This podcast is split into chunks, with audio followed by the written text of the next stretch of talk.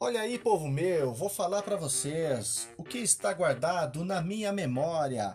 Vamos relembrar um pouco de história. Fique tranquilo, não entre em pânico, pois o assunto é o povo mesopotâmico.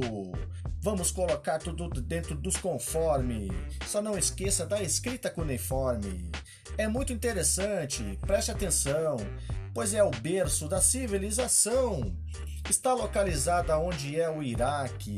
Tinha dois rios, o Tigre e Eufrates. Assírios faziam guerra e muito ataque. E tinha um templo chamado Zigurate. Não podemos esquecer do rei Hammurabi, que tinha o poder na sua mão. Ele criou a lei de Talião. E olha o que aconteceu de repente. A regra ficou olho por olho, dente por dente. Este é um assunto que levo muito a sério, pois nesse lugar tinha o povo sumério. Olha aí, povo meu, não se esqueça dos babilônios, hititas e caldeus. Havia cidades de norte a sul, Uruk, Lagash, Nippur e Ur.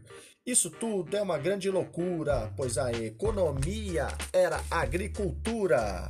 Agora vamos falar de algo normal. Só pode ser da área social.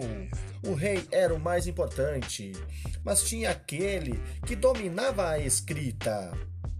É claro, só podia ser o escriba. E para finalizar, só quero contar o que eu já sabia. Eles conheciam a matemática e a astronomia. É isso aí, Mesopotâmia, resumão aí. Abraço!